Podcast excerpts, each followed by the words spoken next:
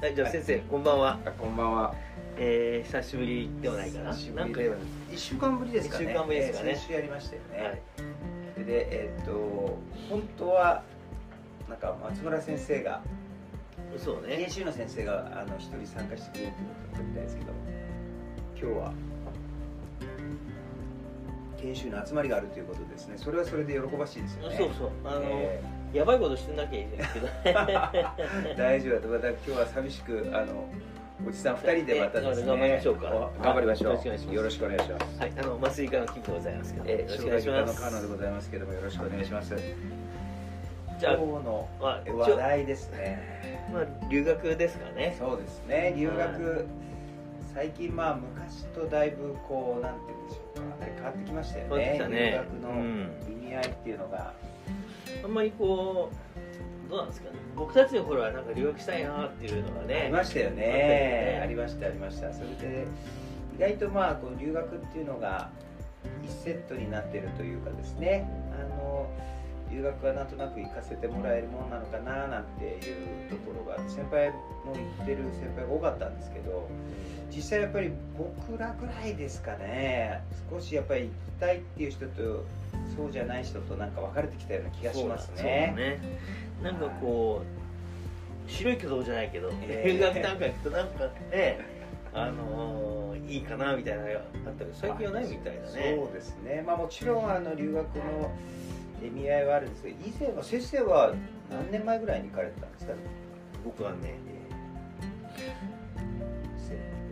20年ぐらい20年ぐらい前に。20年以上前ですヨーロッパの方っていうか北僕欧。僕そうそう。スウェーデン行ってましたスウェーデンですよね。でその時は、えっと、その医局でですねそのあれがあるんです。あったんですか？そのつてがね。つてが。僕のそこはね僕2人目で行ったんですよ。で最初は前の北総の麻酔科の部長がどはい。誰かに聞いていい留学先ないかってことででそれはスウェーデンのカロリンスカロリンスクだったカロリンスククそう有名ですねもう。ではいそれで行ったんですよ。そうなので。ちなみにあのお金はどうです？もう要するにああのねえそれは全部あの1年間助教で行ったら助教の給料のフルで出るんだ1年ーいやもう先生今変わってますよ先目昔はフルで1年間フルですね昔は助教の給料出て生そうですよねであのねあのまあ後で気がついたんだけど後で気がついたね実は奨学金が出てたのああ奨学金が出たって言ったってお金くれるわけじゃなくって寮費。うん寮費は奨学金要するに寮のお金を奨学金として出しますよって向こうのファンデーションね。カロリンスカでの。カロリンスカでまたねちょっと向こうシステムは面白くてカロリンスカじゃなくてウェナーグレンファンウェナーグレンセンターってのがあってそこが出すっていう感じだったああなるほど。あじゃあもう先生の寮費は向こうの、えースウェーデンのそうそうそうそう。が出しスウェーデンが出してくれてたってそう感じなんですそうよねもう給料も出ない代わりに寮費をですねなるほ大きい休む場所探してどいや見つけんとかで住むところあのもう今はですね。先生あの僕が留学したのがまあ6年ぐらい。先生どこです僕はですねあのイギリスロンドンのキングスカレッジホスピタルっていうところに行ったんですけえどー、すごいとこ行ってんじゃんいやただですねそこは先生大変でしたよまず一つは、えーまずですねそこを行く前に実はそのヨーロッパの学会に行ってそこでそれこそですねカロリンスカの先生あの膵臓のがメッカですのでカロリンスカっていうのは外科の中で。えあそうなの？そうなんですよ。でカロリンスカ？はカロリンスカ膵臓の手術をいっぱいやっててですね。へであのその留学のこと聞いてもとにかく最初に言われたのがもうお金は出せないよと、えはいはい。あカロリンスカね。うんええもうお金は出せない。で、まあ、今最近はあのアメリカもそうですけれどもなかなかその給料をもらっていきなり留学っていうのがですね難しいみたいですね。要するに向こうの施設が留学費というかですねあの、まあ、お給料を払うっていうのはもうほとんど難しくてよっぽどその日本での業績が多かったりとか、うん昔はその順番で言ってた感じのところもありましたよねなんですけど今そういうのがどんどんどんどんなくなってきてて少なくとも日本医大の消化外科の中ではですねあのなかったもんですから僕が当時の部長に言われたのは「お前あの留学行っていいけど行き先自分で決めろよ」って言われてですね。それもなんかで寂しいね。それであの先ほど言ったみたいにあのヨーロッパの学会行った時にですね。その時のメンターだった先生と一緒にじゃあ一緒に探そうって言ってまああのその先生が膵臓をやってた先生だったもんですから、えー、とその膵臓のヨーロッパの学会に行った時にいろいろこう聞いたんですよね。なんですけど全く手応えがなくてあの要するにウェルカムっていう感じは一個もなかったですね。あそええ。で結局もともと僕は移植やってましたのでそのつてでですねあの生育医療センターの笠原先生とあのプロフェッショナルにも出られた先生にお願いしてその先生が行かれてたそのキングスカレッジホスピタルにそのクリニカルリサーチャーというかですね、まあ、1年間研究とかも全くせずにですね とにかくその、えーなんていうんですかあの手術見学と、まあ、あのローカルルールですですね。今はほとんど、まあ、手術とかにはこう参加できない欧米化しちゃってですね。できないんですけどもそこの、まあ、主任教授の、まあ、計らいでですね少し手術にも入らせてもらってみたいな感じでしたけどその留学の時のお金はもうほぼ自腹、きついね。えーで一応日本医大からですねあのその、えー助成金っていうのが出るんですけどそれもちょっと定員がいっぱいだったので僕の場合はその半額だけ出しますっていう感じですね。だからほぼ自腹。であと家を置いてきましたのでその家の賃貸代がそこで賄えるぐらい。ですからもうほとんど生活費とか全部自腹でしたね。やっぱりそこで数年っていうのはもうそれ経済的にもですね結構厳しいっていうのとやっぱりその日本のなんていうんですかあの特に外科学っていうのは結構やっぱレベルが、まあ、言ってよく分かったんですけども高いの高いのでまあそういった意味では、まあ、何が良かったかってですねやっぱりなかなか行けないヨーロッパに行けたと。で異ば異文化っていうのをこうなんていうんですか？え経験できたのはですねとっても良かったです。多分先生もそうだったと思いますけどちょっと違いますよね。違うね。全てにおいてと言ったら変ですけど、えやっぱり文化に触れるっていうのはねいいことですよーいいねことですよね。じゃああれだね先生お金は苦労したんだね。そうですね。ですからとにかくお金が苦労しましたねそれこそちょっと親のちょっと素手をかじるところもありながらのですね大変ですですから、まあ、そういった意味も含めて最近はですねもう猫も借子もあアメあの留学っていう感じにはなくなってきてるのかなっていう気がしますね。まあ、やっぱり昔と違ってもう何のために行くのかってははっきりしないとねそうですね何するのかっていうのがないと受け入れる側もちょっとね困っちゃうかもしれないね。ただあのやっぱりこの間ついこの間そのえ日本医大のですねはい。あの先生もあののところにも来たと思いますけどその、えーとまあ、ハイインパクトインパクトファクター賞はいはい。みたいなので来てて、やっぱりその海外留学してた、えー内科の消化器内科の先生ですね、もうネイチャーすごいね。レビューを出したりだとか、まあ、そういう、うーまあ本当に若くて優秀な先生も数多くいますのでやっぱりその規模が違うみたいですね。やっぱりその研究の規模がですねね。日本で中でやる研究の規模と。臨床だけだとちょっとおあれですけどやっぱり研究に関してはやっぱり海外欧米じゃないとこうできない、え研究っていうのも多くあるようですからやっぱりそういったものをこう、えーまあ、工学心というかですねやりたいって言って海外に出ていく先生たちはもうとっても何ですか日本医大のこのと年寄りの一人としてはですねとっても嬉しいというかですね、えー、ぜひどんどん頑張ってほしい、ね、そうですね。活躍の場を広げていってほしいなって思いますね。あの行ったじゃない？留学でね、はい、で一応ねあのね 変な言い方だけどちゃんと研究したんですよ。あね、何年間行かれたんですか？1年ちょっと。で、えー、守っていていいって言われたんだけど、えー、そういうわけいかないじゃん。いていいって言われたら向こうにね。あそうですね。日本ではさ、えー、早く帰って帰ってくださいで向こうでは意外とウェルカムであのお金はねもちろん1年目出ない。んで2年目からはねなんかなんかすれば出すよと、うん、あるみたいでね。で学位を取るってはいでまあ、PhD スチューデントになるとね、はい、あのまたちょっと違うあれ法則があるみたいですよね。だから、まあ、学位持っていくんだけどあっちはまた新たに学位を取るっていうのも手としてはあったんだよね。取りたかったけどね。なるほど、まあ、何か苦労したこととかってありますか？苦労苦労はねあそれ聞いちゃう？やはりその苦労いいことだけ聞いてもですやっぱりこの苦労話っていうのが。もうね、まあ一応、一応ださ、もうまず、もう真面目に研究しようと思って行ったわけですよ。で、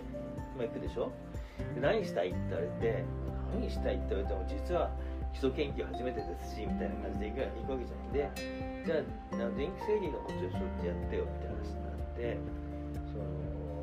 頸動脈小体の、その、電気神経制御、電気制御について調べましょうと。で酸素に対する反応まあ、頸動無小体っていろいろなね機能はあるけど酸素管の低酸素を管理するっていうのも機能の一つであるんで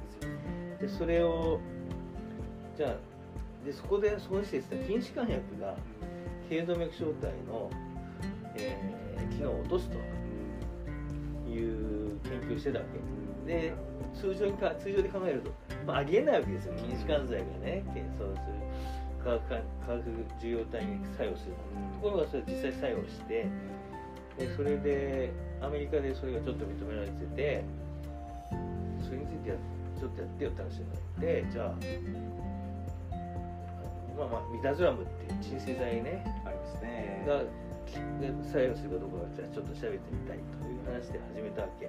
じゃあやってってなった時にもう何が何だか分かんないわけねでこうじゃあこうやってこうやってこうやってんだって機械があってこの機械があって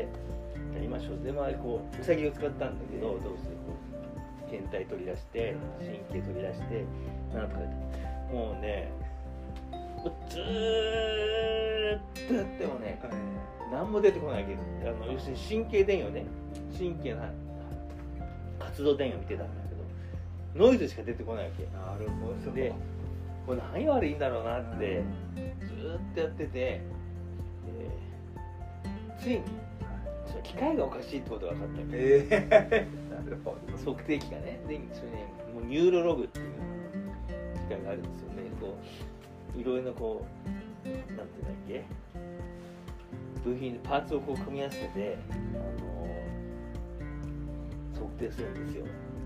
あのアンプとか測定ブイターなんていうんだろうな。んだよ年取っちゃうと言葉出てきます ね。いろんなその一つの部品をこうねまあいろんな部品を組み合わせてデータを取るような機械なんだけどでそれをねそのその領域で有名なねイギリスでねホセ・ポンテとかなんとかっていう学者がいてその先生がもう引退するんでこの機械いらないよって言われたから俺たちは取りに行ったって言うんですよ、あの研究カロリンスカのね荒井先生車でイギリスまで行ってロシポンテからこの機械をいくらかで買ってきて置いたんだ優勝正しい素晴らしい機械なんだって感じなんだけど先生でもねこれおかしいんですよって話をしてこう一つ一つこうケーブルをつけてそうこうでこうですよね。こうしたらこうなりますそしてこうなるこういう波形が出るはずなんだけど出ないんです、でこれをやってくると変な波形出ますよね。波形オシロスコープです、うん。オシロスコープって昔ああなんかありましたねオシロスコープだったら潜水艦でトーンポンみたいな。オシロスコープ見やっててこれおかしいでしょっつってでやっと認めてくれてえ機械が悪かったなって話になって新しい機械買ってくれたの。えそれもすごいでしょ？ええすごいですね確かに。ねそれもすごいなと思って。でさあ機械が新しい機械にしました。はい。まあなかなかね出ないんですよ。ああそれはそれで。そう。でまたいろいろちょっとねあってあのまあうまあうわうわ曲折あってあの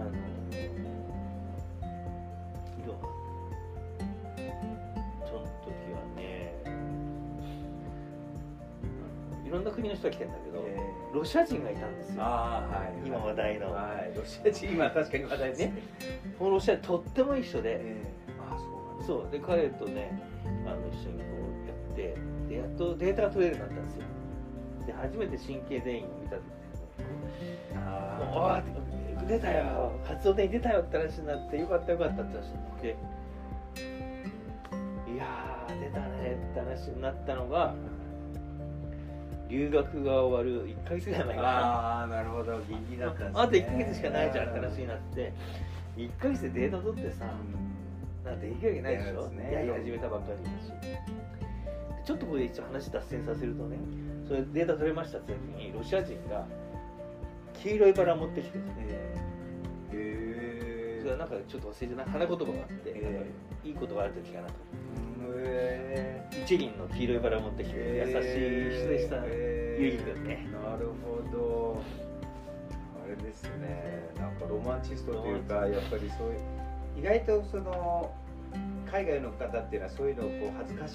がらずにこうそうそう。やってくれますよね、でみんな、まあ、それで苦労してるだろうしね、でそこのラボも中国人とかあと中東のね何人だったエジプトじゃない？と今いろんな人がいてね。面白かったですけどね。でちょっと話戻すとで1ヶ月しかないってことでもうこれはしょうがないと。でそこにで PhD スチューデントとかスウェーデン人。ね女の子にじゃあもうでこいつはやってくれって言われたからもうその子にね教え込んだわけだはいはい。技術とかねウサギの解剖とかなんとか電電位の取り方とか実験系含めて全部や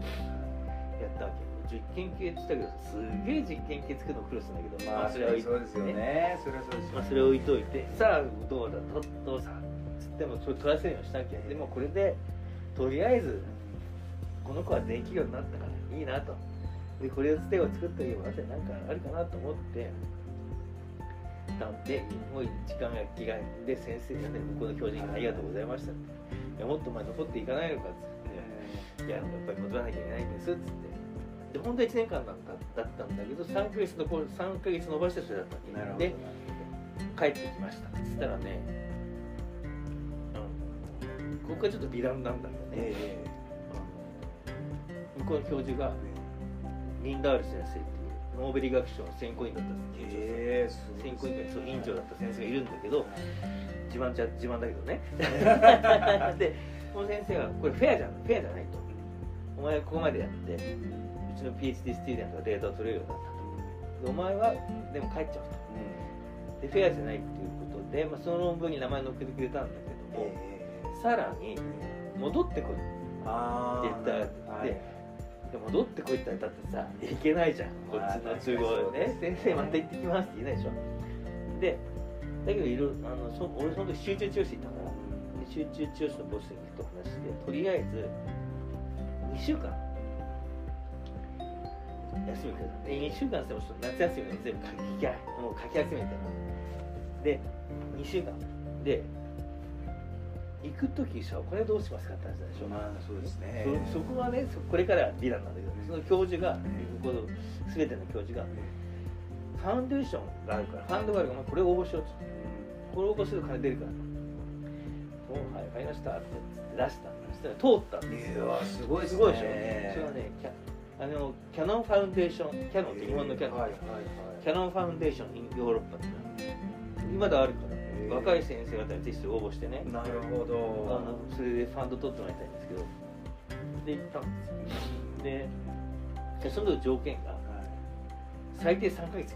ああなるほど。2週間違った でもしょうがないじゃん。もうそんなこと言ってらないからにもうおやったありがとういただいて。ごめんね俺ばっかし話していやいや大丈夫ねです。先生ででデータ取ったら2週間、はい。でね2週間でさ1つの論文分1本の論文の分量のデータ取ってすげえ大変じゃない、ですね。もうしょうしょうしょうがないっていうかもうもう刺激になってもう1日ね8時間とか10時間ぐらいにずーっと実験室で閉じこもってその実験がね離れられないのよ。うん。実験した間。なるほど。じゃあちょっとデータ取って待っとけよって。ずーっと目の前でじーっとデータ取っておかなきゃいけなかったからそれをね2週間で時間の許す限り許す限りデータ取ってたんですよ。で最後にそういう論文になったできたんだけどね。ああ素晴らしいですね。素晴らしいでしょ。えいやーでもね死ぬかと思って。ースウェーデンですか？そうそれでね朝起きんのやだでそれ宿も用意してくれたからやっぱ、えだから本当に恵まれてたんだけーど、もう朝もう大変だ頑張ったんだけどこれね寝寝ちゃったらダメだと思って。行かないわけいかないと。そうそうそう。えで行ってやってたんですよね。でデータ取ってありがとうございましたつって帰るじゃーない？え今度ねキャノンファウンデーションの偉い人から連絡が来て様子を見に行きたいかーうらわーゾッとしますね。いやゾッとするなそ行れっていいかって言われたんえでもうその時日本に帰ってきたん。だようえってどう？いやいやいや2週間で引き上げて帰ってきちゃいました。って言えないじゃん。んいいね言えないけど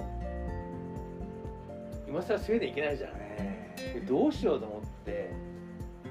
しょうがないからもーう正直に書いたの。なるほど。メールでね。はい。なんかこういうわけでもう今日本にいるんですでどう金返せって言われるのかなと思ったらあいろいろねひ人それぞれ事情っていうものがあるから分かりました。また今度会いましょう。みたいなえー、太っ腹ですね。太っ腹でしょ？えそれで本部がねオランダにあるんですよ。ー、えー、キャノンの。キャノンのさキャノンファウンデーションにヨーロッパ。でえだからねあのオランダ人っていい人だな。っ て思っちゃったけどねかなかちょっと浪費ー、だからですねあれがありますね先生。なんかこうストーリーというか。波乱えー万丈旅でしょ？え最後にあのデータ取れるところまで行って、まあ、取れなかったけどじゃあねっつって帰らないでー、で僕その学生さんっていう学生学生じゃないんだけど医そうですよ者なんだけどね PhD スチューデントにこう教え込むのよね、でその実験系僕が作った実験系から僕の論文入れて3つぐらい論文出てる。ああ本当ですか。素晴らしいですね。素晴らしいでしょ。え本当素晴らしいと自分でも思いますけどーね。えーやっぱりその見てくれる人は見てくれると。そうそうそう、えーそれはもう日本人だろうが欧米人だろうが関係なくやっぱり頑張ってるそうですね姿は人を助けてくれますよ助けてくれるっていうことですね。とってもいい話ですね。面白いし確かに。もっとねいろいろあるんだけど 重い口になっちゃうからね。なるほどですね。ねでもあのね楽しい経験でしたよ。そうですね思うもうまあそれこそあれですよね。喉元すぎればっていうか当時はね先生が死ぬ 死ぬかと思ったってぐらいですからもう多分もう多分肉体的にも寒さ的にも多分きつかったんだと思うんですけどやっぱりそれを乗り越えちゃうとですねそうですもうあといい思い出しか残ってませんから先生はどうですか？僕はもう先生も大変でしたよ。大変でしたよっていうのはまあもちろんそのまずロンドンに着いてあのその病院に行くまでの道です。あのどうやったら行ったらいいんだっつってこのインフォメーションに聞いた時にえこの人イギリスなのに何語喋ってるかよくわかんないっていうかもうもう普段聞いてる英語と全然違う風に聞こえてえこれ何語喋ってんだろうこの人って思うぐらいやっぱりその実際こう日本で聞いてる英語と鉛があったと？まあ要するにイギリス英語って言ったりとかするんで抑揚も違いますしその母音をしっかり発音するんで意意外と何言ってるか最初本当分かんなかったですね。だからもうそこからがでとにかくそのなんかこう家を借りるためにはあ銀行の口座が必要ででも銀行の口座を作るには家が必要でみたいなこのどっちが先なんだ コロンブスの卵みたいなですねそういうのがあったりとかして。でどうにかそのロイズ銀行っていうところで口座を作ってですね。でようやくまあ家も借りれて。でまあ本当に比較的僕なんかも手術がほぼできるようになってからあの留学行きましたのでまあそのそういった意味じゃ悔しい思いっていうか何ていうんですか、日本だったらこんな手術はみたいな感じの思いもありながらですねもう2日にいっぺんその悔しさを晴らすために走ったりしてたんですよね。あのヨーロッパってやっぱりこう走る場所がいっぱいあって公園もすごい広いのでさ僕はあの20キロ以上痩せましたからね。あそええ。ほいでしかも物価が高いので最初僕一人で行ったのでまああのもうほとんど食べないでっていうかですね。向こうのスーパーの一番安売りしてるのだけ食べて悔しいっつって走って またその繰り返しだったらもう20キロぐらい痩せてもう帰日本に帰ってきたらもう美味しいの美味しいのもう日本食がですねでまた20キロ太って 元に戻ってでこれじゃまずいって言ってですねあの今最近またちょっと走り始めて、まあ、10キロぐらい痩せてねえーそういう一番体に悪いんじゃないかっていう。そあれ？それ悔しいって何？オペが俺だったらもっとうまくやるなんですかね、まあ、だからそのやっぱりですねあのうその英語もこのうまく喋れなくて。でやっぱりそのなんて言うんでしょうかね。その手術のクオリティっていうのはちょっとやっぱりその日本のクオリティとちょっとこう全くあれが違うんですよね。そのなんて言うんでしょうか。あのコンセプトが違うので。っていうと具体的にどうまあどちらかといえば僕よく言うんですけど日本の手術ってどちらかといえばまあえー魚をこう刺身刺身包丁で切っていくような手術なんですけど向こうはそのなんて言うんでしょうかそのエネルギーデバイスっていうか高出力のエネルギーの道具でガンガン切っていくと。だからそのどっちがまあ早いかっていうと結構向こうの方が早かったりとあとやっぱりびっくりしたのはその肝臓の手術を見ててもすごい出血してて日本の患者さんだったらもうこれ絶対すぐショックになっちゃうだろうなと思ってパッてこう麻酔科の方見たらまあなんていうんですかあのアフリカ系の麻酔科の先生が鼻歌を歌いながらクリスタロイドをこう落としてていや患者さんも強いなみたいな。えーそういった経験はこう見てきましたけどね。だまあちょっとそういう意味ではこう負けらんないっていうかそそれをこうなんていうんですか負けらんないって言って英語の勉強すりゃいいんですけどね。あの負けらんないっつって ひたすら走ったっていうもう、うん。まあちょっえそうどこなの？キングスカレッジ。とはまあえっとロンドン。ロンドンシティというかですね、まあそのえっとこの周り高速道路が走っててその内側をロンドンっていうみたいなんですけどそこにはあるんですね。ちょっと北の外れだったあそうなんだえーあブローブリーサウスって言ってたまあでもあの北の方だったですけどね。確か、えー、あそれ違う南の方か。ロンドンよりは南の方ですかね。ちょっと南の方にあるんですけど。そのまああの言ってみれば、まあ、優秀キングスカレッジ自体はもうあの優秀正しき、えー病院でですね、まあ、あの例えば移植だとイギリスで7施設しかあの肝移植ができないんですけど、まあ、セントライズされてるんですけどその中で当時は一番多かったケースがですね。で歴史も確か一番古いあの大学病院、え。有名だよね。そうですね。でもあれでしたよそのイギリス。まあ僕は、まあ、あとはそのよくあの日本はインターナショナル化しないとダメだダメだっていうふうによく言うじゃないですか、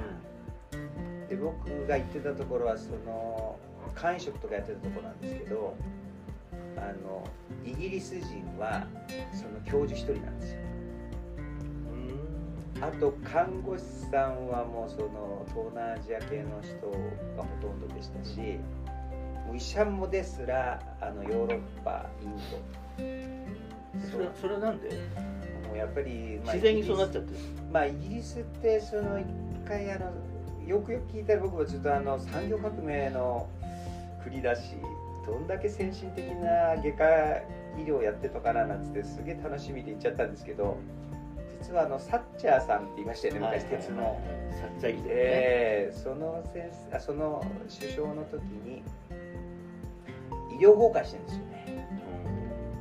ですからもうととにかくまあ特に肝移植なんかもうブルーカラーなんですよもう夜中に肝臓を取りに行ったりしなきゃいけないので本当のそのイギリス人のですね はそういうところに携わらないというか。えー、もっとそのプライベートホスピタルであったりだとかもう少しこう QL のいいところでまああのいるんだっていう話を聞きましたけれども、まあ、いずれにしてもその HPV ってその簡単水食をやってるデパートメントではですねもうあの、えー、イギリス人は一人きり。で例えば日本でですね自分は肝移植を受けると。もう要するに体の手術の中で一番大きな手術といっても過言でない手術を受けるのに麻酔科看護師さんあとは、まあ、あの主治医ですよね。オペ手術をしてもらえる人が全員日本人じゃない人でも OK と受け入れられるような状況じゃないとですね真のその何て言うんですか国際化っていうのは、ね。えーとは言えないんじゃないか。やっぱりえー、そうやっぱりそのやっぱりその年季が違いますよねもうはっきり言うともともとその植民地もいっぱいありましたからね。もうとにかく異文化コミュニケーションというか、まあ、そういったものはもうずっと長い間もうなされてきてそれがまあ日本の場合はもうつい最近になってこれじゃダメだっつって異文化だっていうふうに言いますけど実際のところの本当異文化コミュニケーションそのあともう一つびっくりしたのは子供を小学校に入れた時に、まあ、公立の小学校に入れたんですね。あの日本人学校に入れる場合もあるんですけど公立の小学校がいいってその何ていうんですかその同僚というかそのキングスカレッジの看護師さんだとかその医者とかがそういうふうに言うもんですからそうやって入れたんですよね。で校長先生に挨拶行った時ちの子はもう全く英語喋れないんだ。もうとにかく言うんですけどノープロブレムって言うんですよ。もう向こうの子で例えばこれ日本でもう今は結構インターナショナルになってきてますけど当時ですね当時っつっても5年ぐらい前ですか。だから少なくとも10年とか20年前にですね。日本語が全く喋れない生徒さんをその近くのその、えー、公立のですね小学校がこうすんなり受け入れるか。多分ちょっと教育委員会に聞いてみますとか、まあそうだね。えー、この区の中でもこういう先生がいるここに行ったらどうですかとかってこうどちらかといえばこうセレクトされちゃうと思うんですけど。もう行ったところでノープログラムって言われてで実際もままあ、そういう子がいっぱいいるんですって。英語が喋れない子がいっぱい来るっていうわけですよねじゃちゃんとそれをそういう子たちを教育するシステムある？あるんですよ。素晴らしい、ね、いやもう本当だからそういそれが本当のまあ今日インターナショナルっていうかですね。だもう最後僕なんか本当、えー、と9ヶ月ぐらいでうちの子が半年弱ぐらいいた時に僕なんかもう本当に英語でその喋るので疲れちゃうんですね。本当にちょっとこう長く話すとうわもう疲れたなっていう感じになるのにうちの子とかも電話でずっと喋ってるんですよ。英語で？英語で。でもうね僕なんか電話が一番苦手っていうか あの身振り手振りができないから。ね、やっぱりこの身振り手振りをどうしても使いたいところが電話が一番ニュアンスが伝わらなくて。確かにね。向こうが怒ってんだか怒ってないんだか 笑ってんだかこう分かんないからとってもストレスだったんですけど、まあうちの子はそういうのでやってましたから、やっぱり子供ってすげえなと思ったのとやっぱりその教育ですね。教育っていう意味ではやっぱりちょっと日本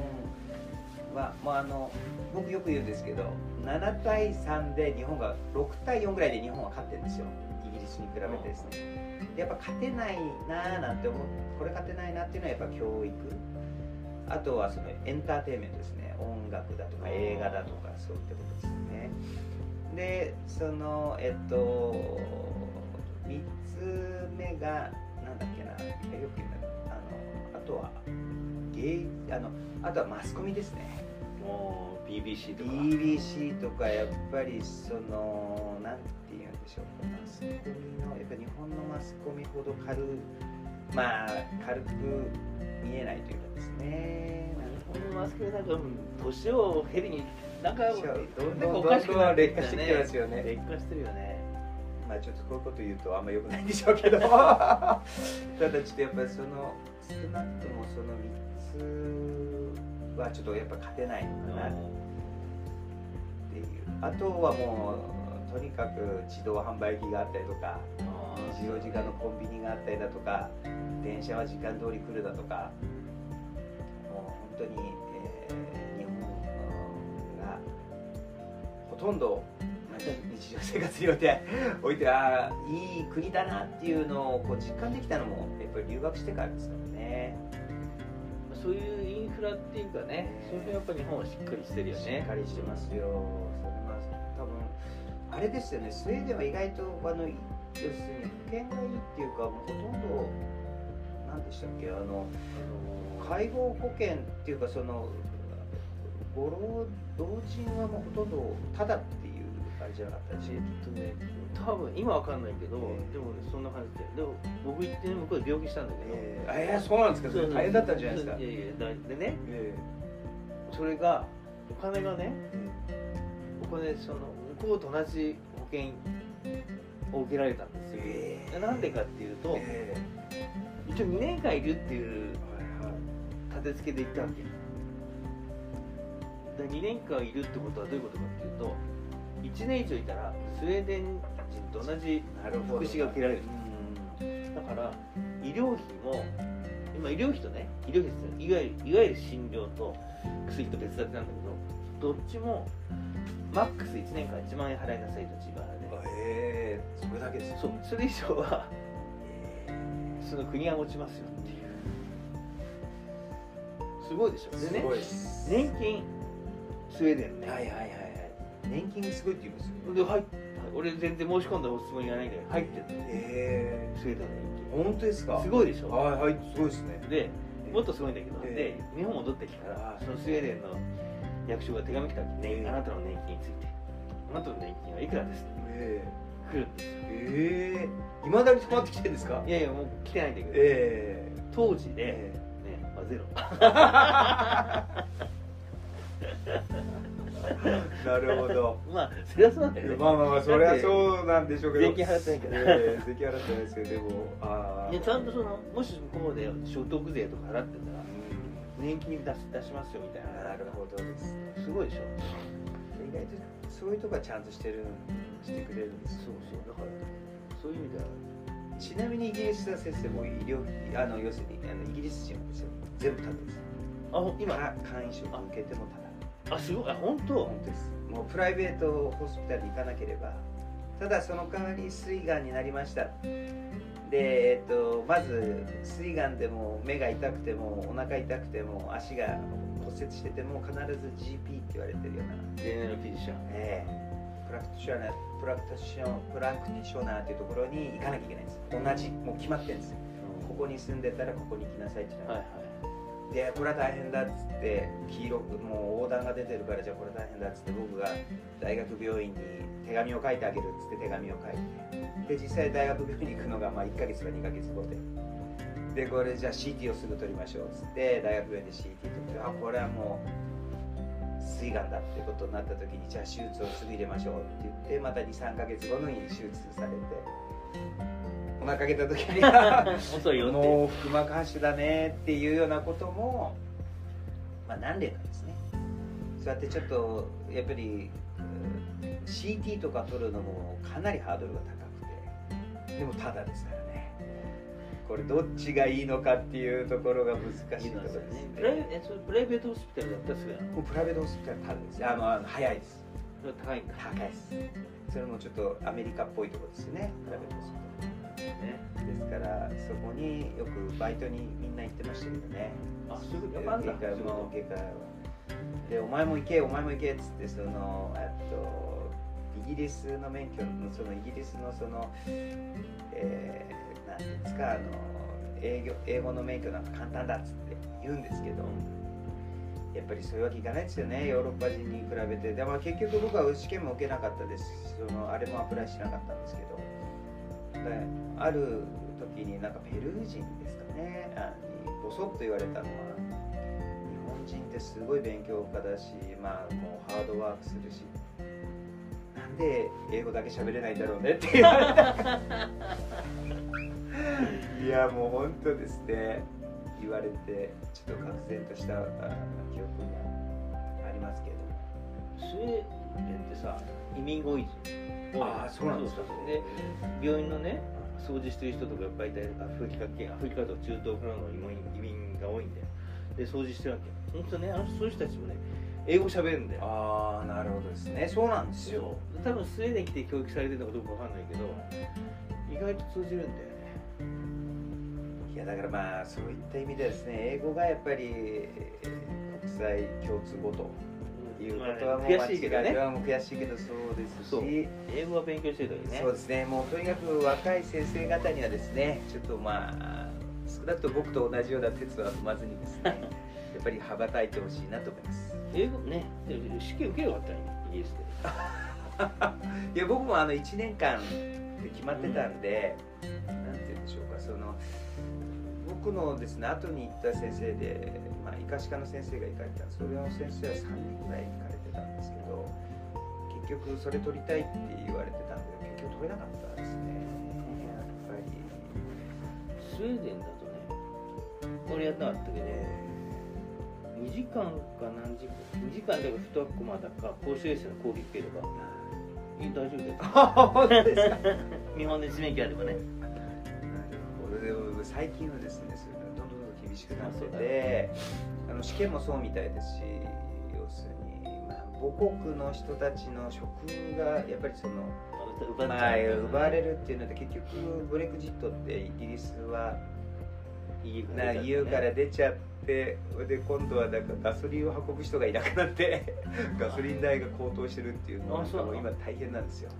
イギリスはもうなんかねの想像すりゃすぐ分かっただろうにっていうようなことで、まあ、ちょっとその本当に出てったことがブレグジットしたことが良かったのかどうかっていうところがなんかこう言われてるみたいですけど。普通に考えたらよくないと思うけどね。まあそうなんですよただやっぱりみんなやっぱイギリスに行きたがるみたいですけどね。それはねうんあるよね。やっぱり、えまあ来ちゃう集まっちゃうからーそうねですねまあなかなかまあそういったこうなんて言うんでしょうか。あの異文化に触れるってことですね日本じゃまあその移民なんてことないですからね。現状ではないまず移民の人に会うってことはほとんどないでしょうから、まあ、そういった意味では。ぜひですねそういうそうそう。え英語もしても勉らいたいな。強してね。えー英語ね。まあアドバイスとしてはね英語喋るといいですよね。まあそうあのです喋ると口にする本を読むんではな口に出すってことですね。そうすると何がいいかっていうとこれ最近思うんだけど自分で喋る発音するじゃん。口動かして自分の声が耳に入ってくるでしょ。そうすると英語喋って喋ってよく聞くと